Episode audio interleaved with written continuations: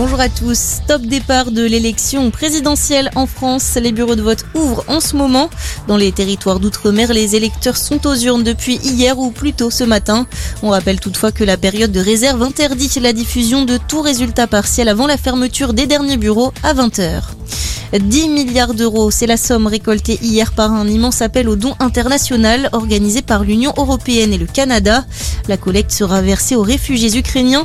Ils sont plus de 4,4 millions à avoir fui la guerre. La guerre qui se poursuit. Hier, 5 personnes ont été tuées dans des bombardements à l'est du pays. Le gouverneur de la région avait alerté un peu plus tôt d'une possible recrudescence de l'offensive russe dans la région du Donbass, zone clé pour le Kremlin.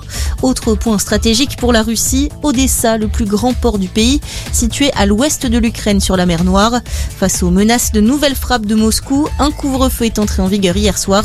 Il sera en place jusqu'à demain matin.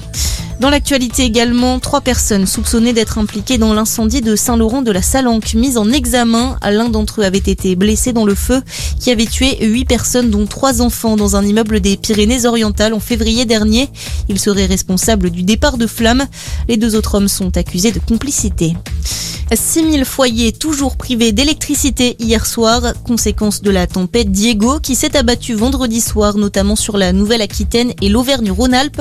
Au total, des coupures de courant avaient touché 70 000 habitations. En fin d'après-midi, l'électricité avait été rétablie pour la grande majorité des ménages. Retour à la normale prévu dans la journée pour les autres.